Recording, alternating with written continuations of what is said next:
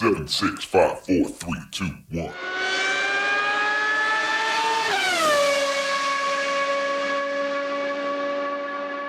Herzlich willkommen zu Formel Uno, dem Podcast mit Christian, ein spanischer Formel 1-Fan. Und mit Frank, einem deutschen Formel 1-Fan. Heute nach Rennen 1 der neuen Formel 1-Saison 2022. Wir melden uns alle zurück aus der Winterpause.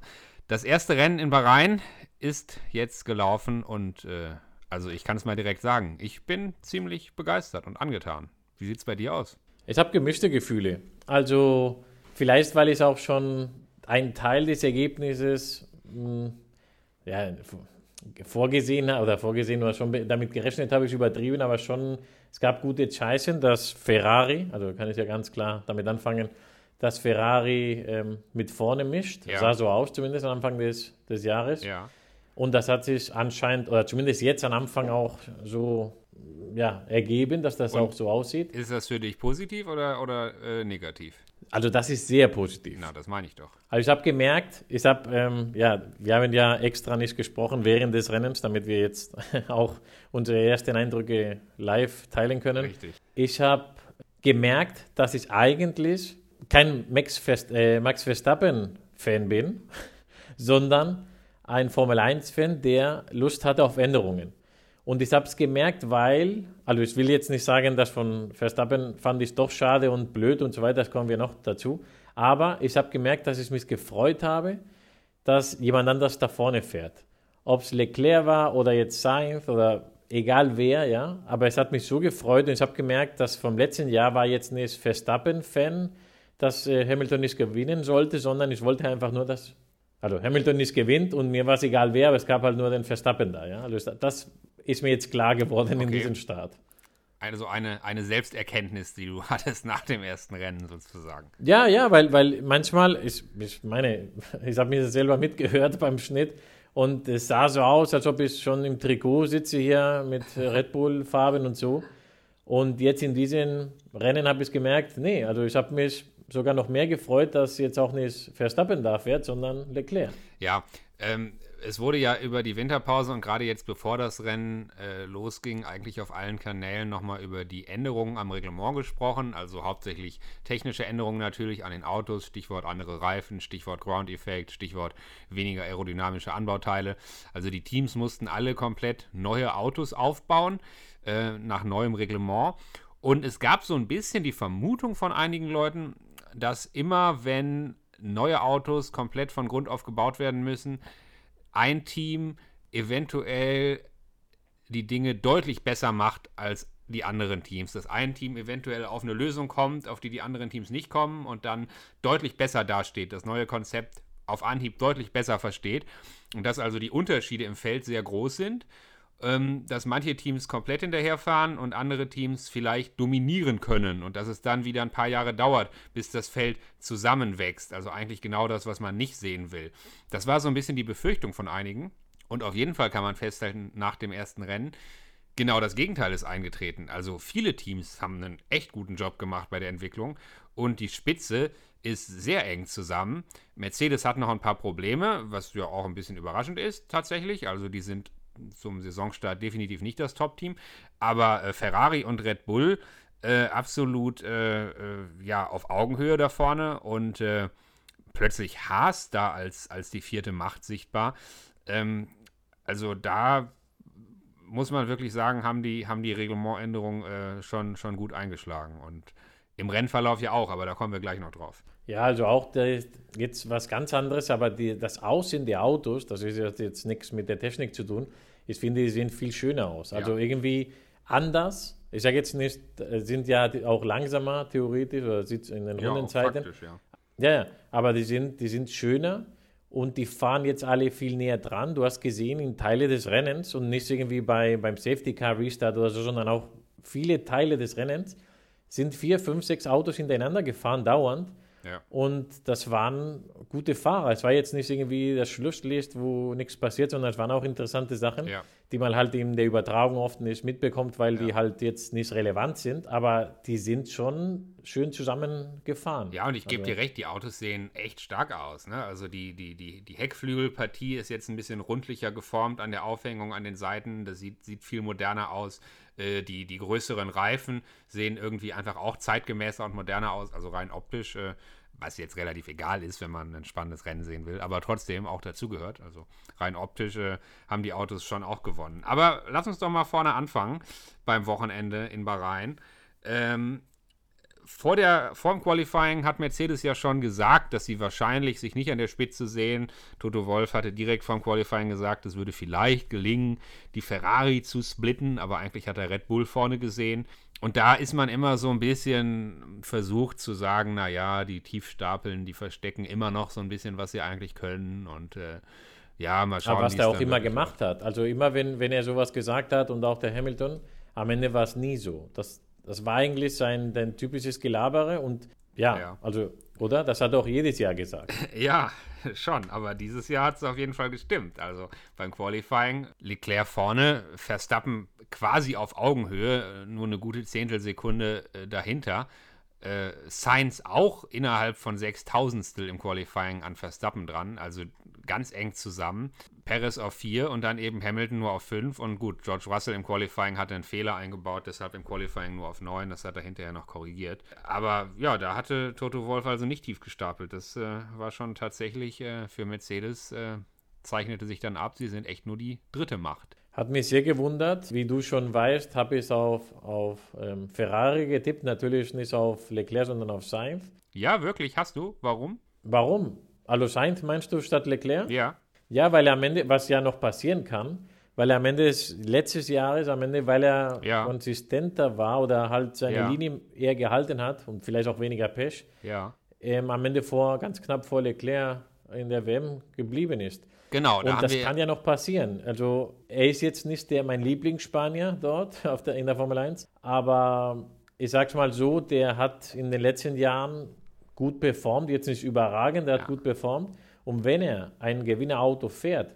dann kann es passieren, wenn Leclerc Pech hat oder einen Unfall hat und Ferrari immer vorne ist, dass er, er hat ja im Interview gesagt nach dem Rennen, es war jetzt kein gutes Rennen für ihn. Er hat es natürlich auch, also auf Spaß nicht, aber er hat gesagt, er findet es schade halt, dass er nicht die, also im Qualifying war es knapp und ähm, aber im Rennen hat er die Performance und die Pace nicht gehabt, die Leclerc hatte. Aber er hat dann auch gesagt, er würde sich freuen, wenn ein schlechtes Wochenende für ihn P2 immer sein sollte, Ja. also würde. Also ja. Deswegen, aber es kann noch passieren. Also mein Tipp für dieses Jahr, ich sage es nochmal hier, nachher werden wir natürlich wieder weinen. aber ich sag mal Sainz und vor allem Ferrari. Also mal schauen. Ja, klar kann es passieren. Ähm, ich frage ja auch deshalb, weil mir natürlich noch genau bewusst ist, dass äh, Sainz letztes Jahr äh, Leclerc geschlagen hat. Aber trotzdem gilt Leclerc irgendwie so in der Wahrnehmung, vom Gefühl her gilt Leclerc meiner Meinung nach trotzdem irgendwie als der Nummer 1-Fahrer bei Ferrari, was er faktisch nicht ist, aber irgendwie gilt er immer noch so als, für, für mich zumindest, als der, der teaminterne Favorit. Ähm, Ja, und ich glaube, dass, dass dieses Jahr umso härter oder schwieriger ist äh, für Sainz, wenn er es nicht schnell packt, ja, mal vorne zu sein, weil irgendwann, jetzt nicht im ersten Rennen, wahrscheinlich auch nicht im zweiten, aber irgendwann wird es heißen, okay, der vorne wird jetzt WM-Meister und den müssen wir jetzt unterstützen, so oder so. ja. Und wenn Sainz nicht nah genug dran ist oder sogar vorne liegt, dann wird Ferrari sich gegen ihn entscheiden. Das ist ganz klar. Ja. Lass uns, mal, lass uns mal im späteren Verlauf gleich noch über Leclerc sprechen. Ich habe da noch äh, ein Thema, über das ich gerne mit dir reden würde, ähm, was Charles Leclerc betrifft. Aber lass uns jetzt erstmal vielleicht mit dem Rennverlauf weitermachen. Also man ging davon aus, dass es ein Zweistopper wird und äh, Leclerc hat den Start gewonnen, hat dann erstmal souverän angeführt und ähm, die interessanten Dinge sind eigentlich eher hinten im Feld passiert. Äh, vorne äh, sind die ersten Fahrer dann erstmal relativ, relativ stabil weggefahren. Ne?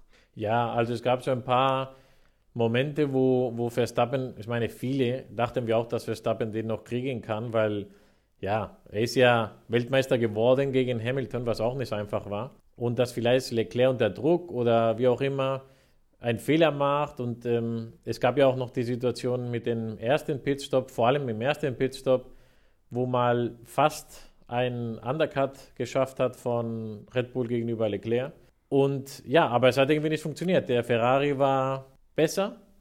Der Fahrer will ich jetzt nicht einfach so mal behaupten, aber Ferrari war auf jeden Fall in diesem Wochenende besser als der Red Bull. Äh, wenn wir nochmal kurz über die anderen Fahrer reden, was mir direkt aufgefallen ist äh, beim Rennen, so ein paar Namen sind einem da in der Liste irgendwie ins Auge gesprungen. Äh, Magnussen äh, auf P7, ja, der war also wirklich best of the rest. Also die äh, Russell hat, den, hat einen guten Start gemacht, hat sich da wieder vorgearbeitet an eigentlich seine Position dann auf P6, das heißt vorne Red Bull Ferrari, dann die beiden Mercedes als dritte Kraft und ähm, dann als, als Best of the West sozusagen da vorne plötzlich Magnussen, was absoluter Wahnsinn ist, ja. Magnussen, der, der, der, der Mazepin ersetzt und da jetzt plötzlich auf P6 rumfährt, äh, auf P7 rumfährt, Entschuldigung, äh, in der Anfangsphase des Rennens. Ähm, absolut überragend. Während Mick Schumacher zum ersten Mal gegen einen Teamkollegen in der Formel 1 echt Probleme hat und zeitgleich auf Position 15 rumkrebst, was jetzt auch nicht schlecht ist für, für Haas äh,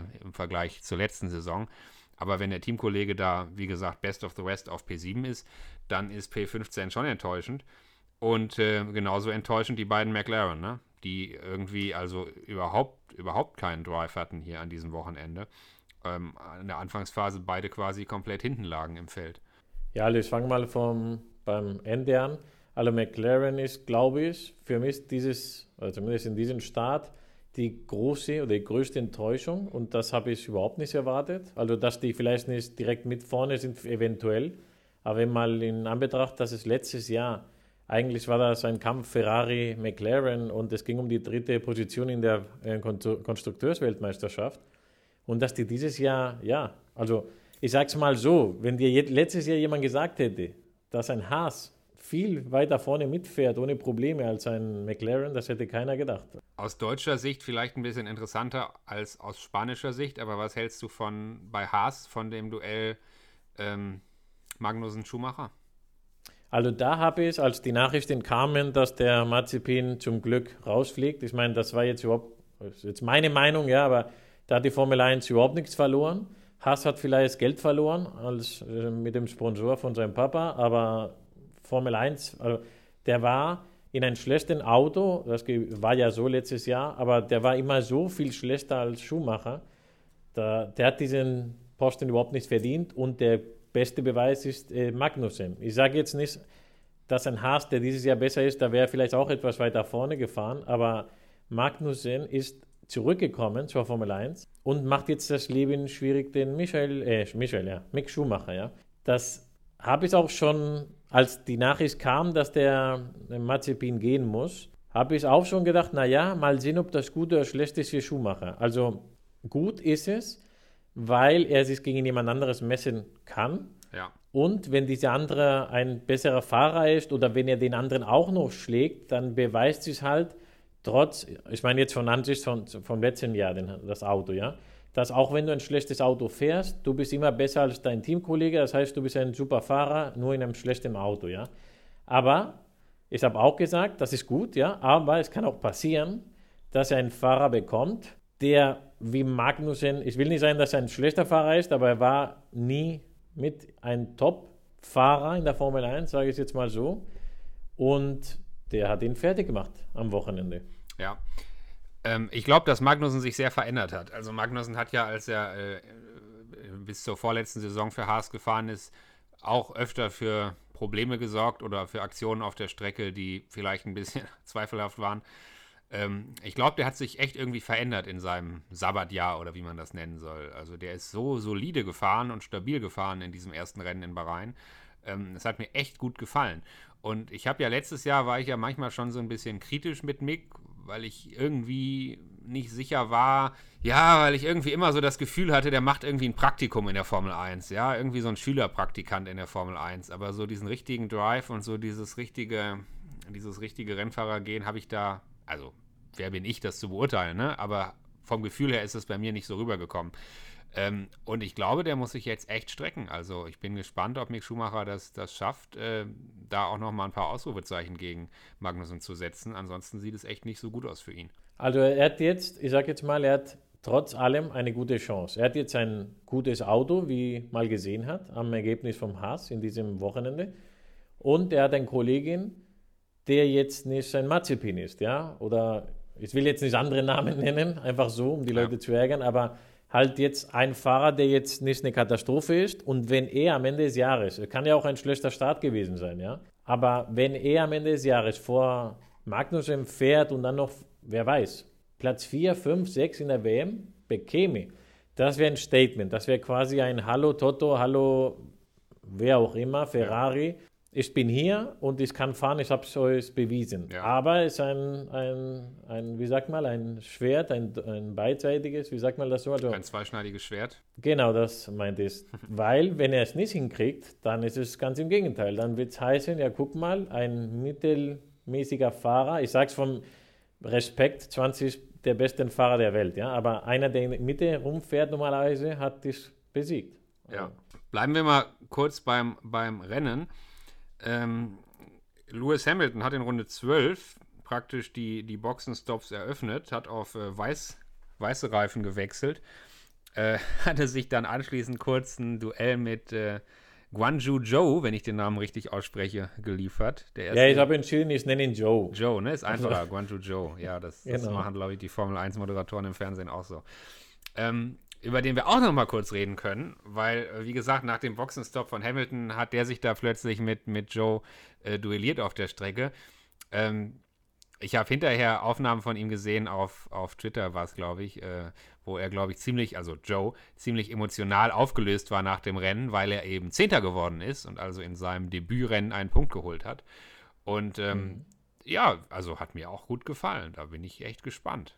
Ja, es ist irgendwie ein interessantes Jahr in der Hinsicht, dass wir jetzt nicht wieder, ja, warum nicht gleich sein, nicht wieder ein Mercedes haben und eventuell ein zweites Team. Jetzt ist komplett anders. Jetzt haben wir ein Ferrari. Erst, es sieht so aus, ja, man weiß ja am Ende die großen Teams. Also ich denke, ich bin ziemlich sicher, dass Mercedes und Red Bull nochmal nachlegen. Und es würde mich wundern, wenn es nicht, also wundern auch ein bisschen traurig sein, weil es dann langweilig wäre, ja. Aber ich denke mal, da wird noch was passieren. Das muss was passieren. Also die, die werden das nicht so lassen können. Das, das ist sehr komisch. Was war, dass Ferrari einfach da vorne fährt? Ja, Moment, also äh, Mercedes nachlegen, ja, hundertprozentig. Red Bull nachlegen, ja, wahrscheinlich auch. Aber Red Bull und Ferrari sind äh, absolut auf Augenhöhe. Ferrari, äh, das täuscht ein bisschen, äh, wenn wir gleich über den Rennverlauf noch weiter sprechen. Ferrari hat zwar einen Doppelsieg hier nach Hause gefahren, aber die waren gegenüber den Red Bulls nicht überlegen. Ähm, Verstappen hätte das Rennen auch gewinnen können. Ne? Jein, also natürlich hätte er gewinnen können, aber in Anbetracht, und damit meine ich auch überlegen, weil du musst ja auch nicht ein Auto haben, was schnell fährt oder auch in die Kurven schnell ist und es muss auch noch zu Ende fahren können. Ja, ja, klar. ich wollte nur darauf hinweisen, von der Speed her war der Red Bull dem Ferrari ebenbürtig. Das stimmt, ja. Gut, also reden wir mal gerade weiter über den Rennverlauf. Ähm, Verstappen hat den Undercut versucht, du hast es vorhin, glaube ich, schon erwähnt, in Runde 15 und hat sich dann nicht an die von Pirelli prognostizierte Reifenstrategie gehalten, sondern hat von Rot auf Rot gewechselt. Also zweiter Stint mit den weichen Reifen. Das war ein bisschen unerwartet von der Reifenmischung. Leclerc musste dann auch nachziehen, hat dann, hat dann dasselbe gemacht.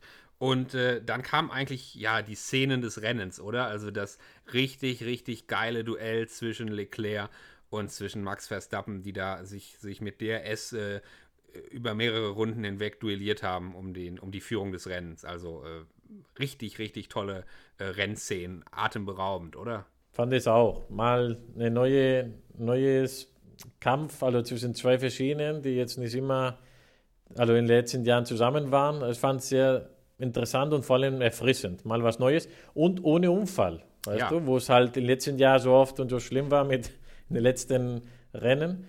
Dieses Mal war es halt faires Rennen, faires Überholen und eigentlich super. Ja, und ähm, Leclerc hat die Nase vorn behalten, ist am Ende vorne geblieben. Ähm, da würde mich jetzt mal deine Meinung interessieren, ähm, weil ich habe logischerweise eine klare Meinung.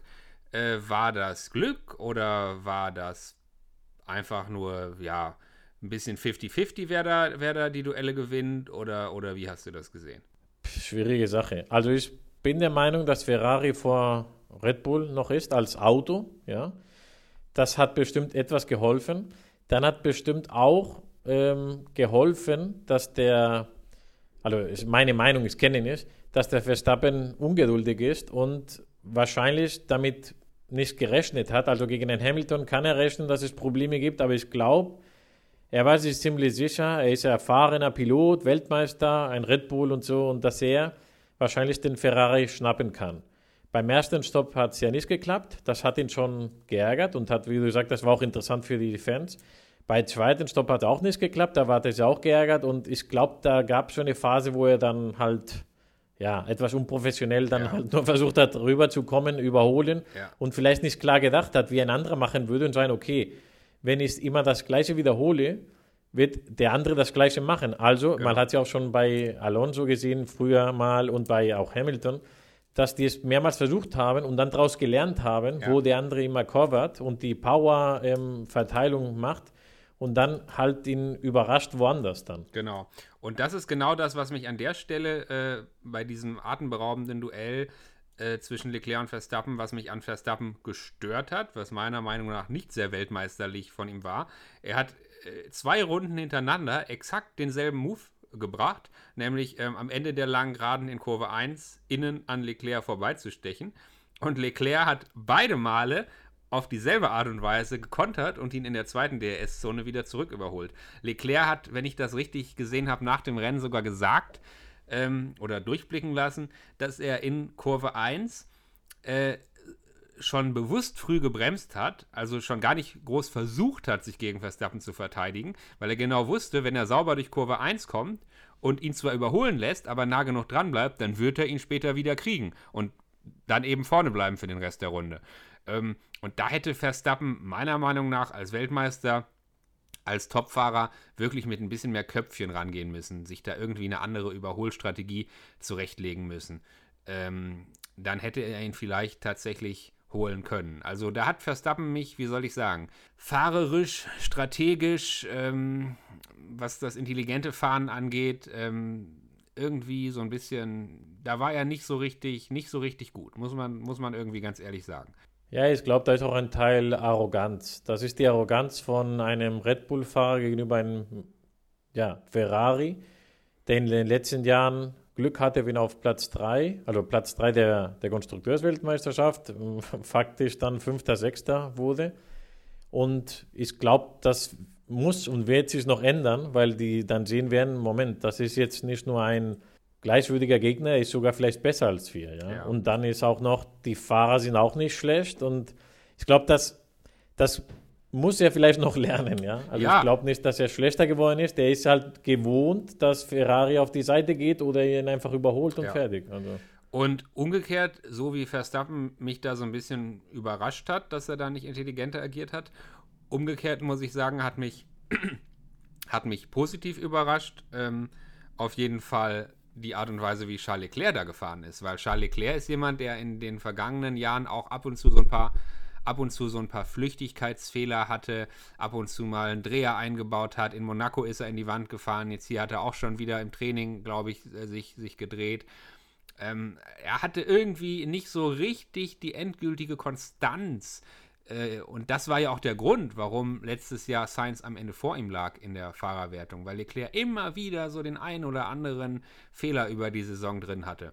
Und hier bei diesem Rennen in Bahrain, wo er sich wirklich eng duellieren musste über mehrere Runden, ist er meiner Meinung nach eigentlich ja komplett solide und fehlerfrei gefahren. Und da muss ich sagen, wirklich eine astreine Vorstellung von Charles Leclerc. Also hat mir richtig gut gefallen.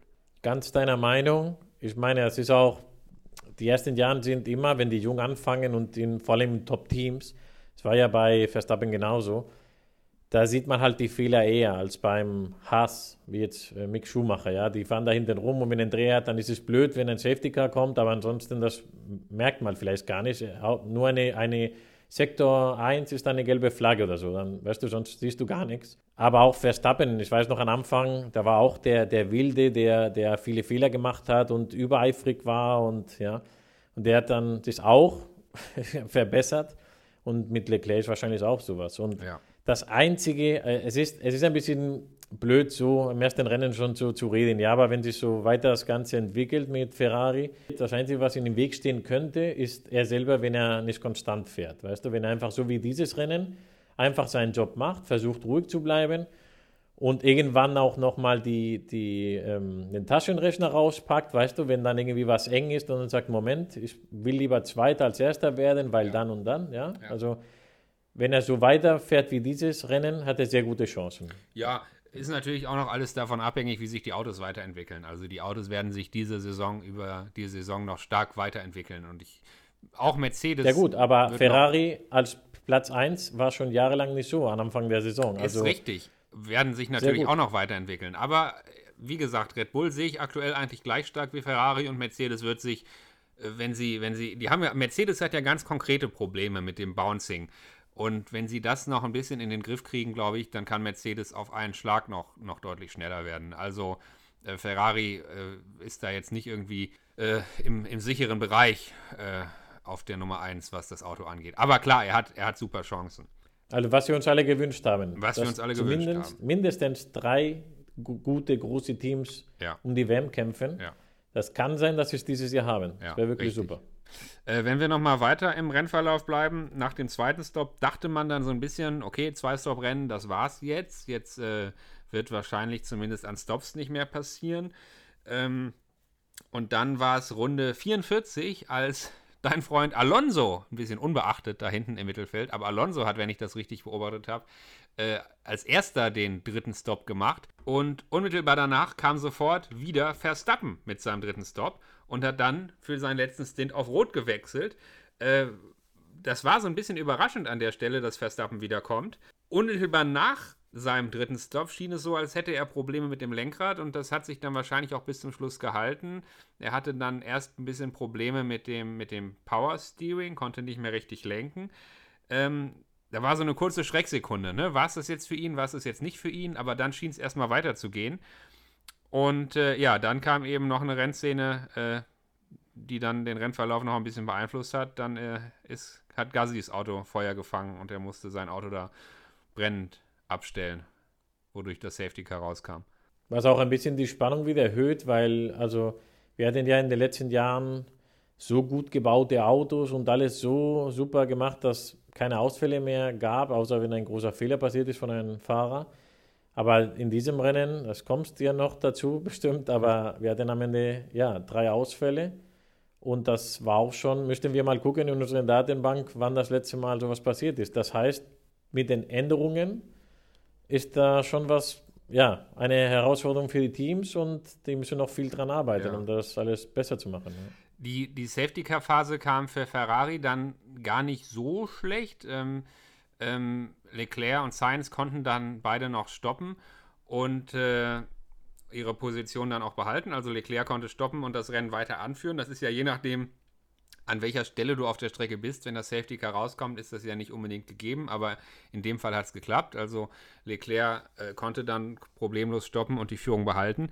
Und beim Restart hat Leclerc es wieder top gemacht. Ne? Also Verstappen hat den Restart so ein bisschen verpennt. Da wusste man jetzt auch nicht, ob das schon wieder Probleme an seinem Auto waren, über die gemunkelt wurde.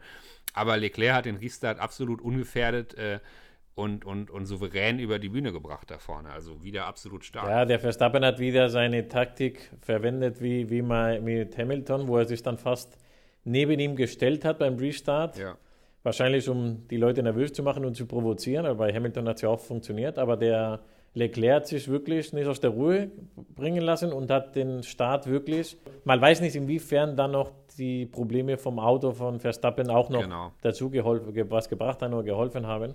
Aber der hat super gemacht. Der hat ihn, ich glaube, er hat ihn schon erwischt. Beim Start hat man gemerkt, dass der Verstappen kurz gebraucht hat, um mitzugehen. Also, Ja, ja und äh, dann sollte es das eben auch gewesen sein für Red Bull. Ne? Also kurz vor Schluss äh, in Runde 54 äh, wurde Verstappen dann plötzlich langsamer, wurde reihenweise überholt und rettet sich gerade so in die Box. Großer Nutznießer an der Stelle Mercedes, die natürlich die Plätze vorrücken. Und dann in der allerletzten Runde dreht sich plötzlich äh, Perez und äh, ja. Ja, aber fällt auch wegen aus. dem Auto. Es war jetzt auch nicht sein Fehler. Nein, nein, auch genau. also im, im ersten Moment sah es so aus. In der Wiederholung sah man dann natürlich sofort, dass irgendwie die, die Hinterachse, glaube ich, blockierte. Ähm, das hätte ein Safety Car gegeben, ne? aber es war halt die letzte Runde. Also die, die, die äh, führenden Fahrer waren in der letzten Runde und deshalb hat man an der Stelle kein Safety Car rausgegeben, sondern eben nur doppelt äh, gelbe Flaggen geschwenkt. Ja, und damit war, war also das Rennen für Red Bull wirklich in den letzten äh, drei, vier Runden komplett gelaufen. Ne? Also gerade eben noch um den, um den Sieg gekämpft. Glück von Hamilton, also es war, so ein Glück kann man nicht haben Ja. im normalen Leben. Der wäre im Normalfall und er hätte nichts anderes machen können, Fünfter Die reingefahren. wären 5 und 6 geworden und jetzt sind sie 3 Genau. und 4 geworden. Was eine Katastrophe wäre für Mercedes. Also es ist sowieso, mh, bestimmt bei denen gibt es jetzt die Woche viel Arbeit und sehr viel Meetings. Ja. Aber trotzdem, das wäre eine Katastrophe gewesen. Und dann, okay, der Verstappen hat ein Problem und fällt aus, dann wäre er immer noch nur Vierter gewesen, ja. Aber nee, der hat noch das Glück, dass beide Red Bull ausfallen, also genau die Konkurrenz oder Teil der großen Konkurrenz jetzt zusammen mit Ferrari. Und ähm, er wird Dritter und kommt noch aufs Podium. Und- also das ist so eine Sache, wo man denkt, also das gibt's Ich meine, doch wir wissen alle, wir wissen alle, wie knapp es am Ende der letzten Saison war. Und klar, Ja. wir haben jetzt das erste Rennen, die Saison ist noch lang, jeder wird mal Glück und mal Pech haben, aber es ist schon bitter. Also ein Doppelausfall, ein Doppelausfall für Red Bull und Mercedes derartig die Punkte abstauben. äh, Das ist also, wenn man jetzt an den WM-Kampf denkt. Und ich meine, hey, es ist das erste Rennen, aber es nützt nichts. Die Punkte zählen, der WM-Kampf ist eröffnet, es kommt auf jeden Punkt an. Und äh, das ist schon echt Höchststrafe für Red Bull, was da passiert ist. Ja, ja. Und vor allem gegenüber Konkurrenten. Ferrari hätten die sowieso dann 1 und 2 verloren. Also die hätten sowieso viel, alle Punkte abgesagt. Aber das Mercedes, der ja nach Ferrari halt die am, die am meisten gewonnen haben, Ja. das ist halt deren Konkurrenz. Ja, Also, und ich meine, ja. klar, wer, hätten sie die Punkte gegenüber Ferrari eingebüßt, aber sie wären immerhin auf 3 und 4 unter Umständen nach Hause gefahren. Also das ist ja, schon mal was. Ja, ja. Oder, oder auf Jetzt haben die 0 zwei und und, und, Mercedes hat viele Punkte gewonnen. Ja, 27. Und äh, Helmut Marko hat nach dem Rennen direkt gesagt, äh, kann man natürlich alles nicht überprüfen, dass es wohl dasselbe Problem war an beiden Autos. Es war wohl ein Problem mit der Benzinversorgung bei beiden Autos. Irgendwie ist wohl kein Benzin mehr angekommen. Ähm, also wahrscheinlich ein Problem, was sie relativ schnell beheben können. Also wenn das so ist, ist ja gut. Ich meine, wenn die ein Problem schon gefunden haben, die das Problem schon entdeckt, vor der, vor der, dass das Wochenende überhaupt vorbei ist, ist ja ein super Zeichen, weil das nächste Rennen ist ja schon diese Woche. Aber es ist natürlich auch ein Problem, was eigentlich nicht auftreten dürfte. Also wenn es bei beiden äh, Autos äh, an, an, nach, nach quasi derselben Zeit auftritt, ist es ja irgendwie ein Qualitätsproblem, was zwar gut ist, wenn man es beheben kann, aber wo auch klar ist, puh, hätte eigentlich nicht passieren dürfen. Und dann fragt man sich natürlich gleich, wer weiß, was noch so im Auto schlummert, wer weiß, ob vielleicht die Zuverlässigkeit an anderer Stelle auch leidet. Also da bin ich mal gespannt, ob wir, ob wir, äh, was die Zuverlässigkeit angeht, es eher haben wie in den letzten Jahren auf sehr hohem Niveau oder ob wir jetzt mehr Ausfälle und Defekte sehen. Weil gerade dieses Bouncing, das ist ja dieses Problem. Die Autos äh, saugen sich mit dem Ground-Effekt an den Asphalt und wenn die Strömung abreißt, dann gehen sie wieder aus den Federn raus und diese hochfrequenten Bewegungen, die, die belasten ja auch äh, sehr, sehr viele Bauteile am Fahrzeug. Äh, Leitungen, Kabel und so weiter und so fort.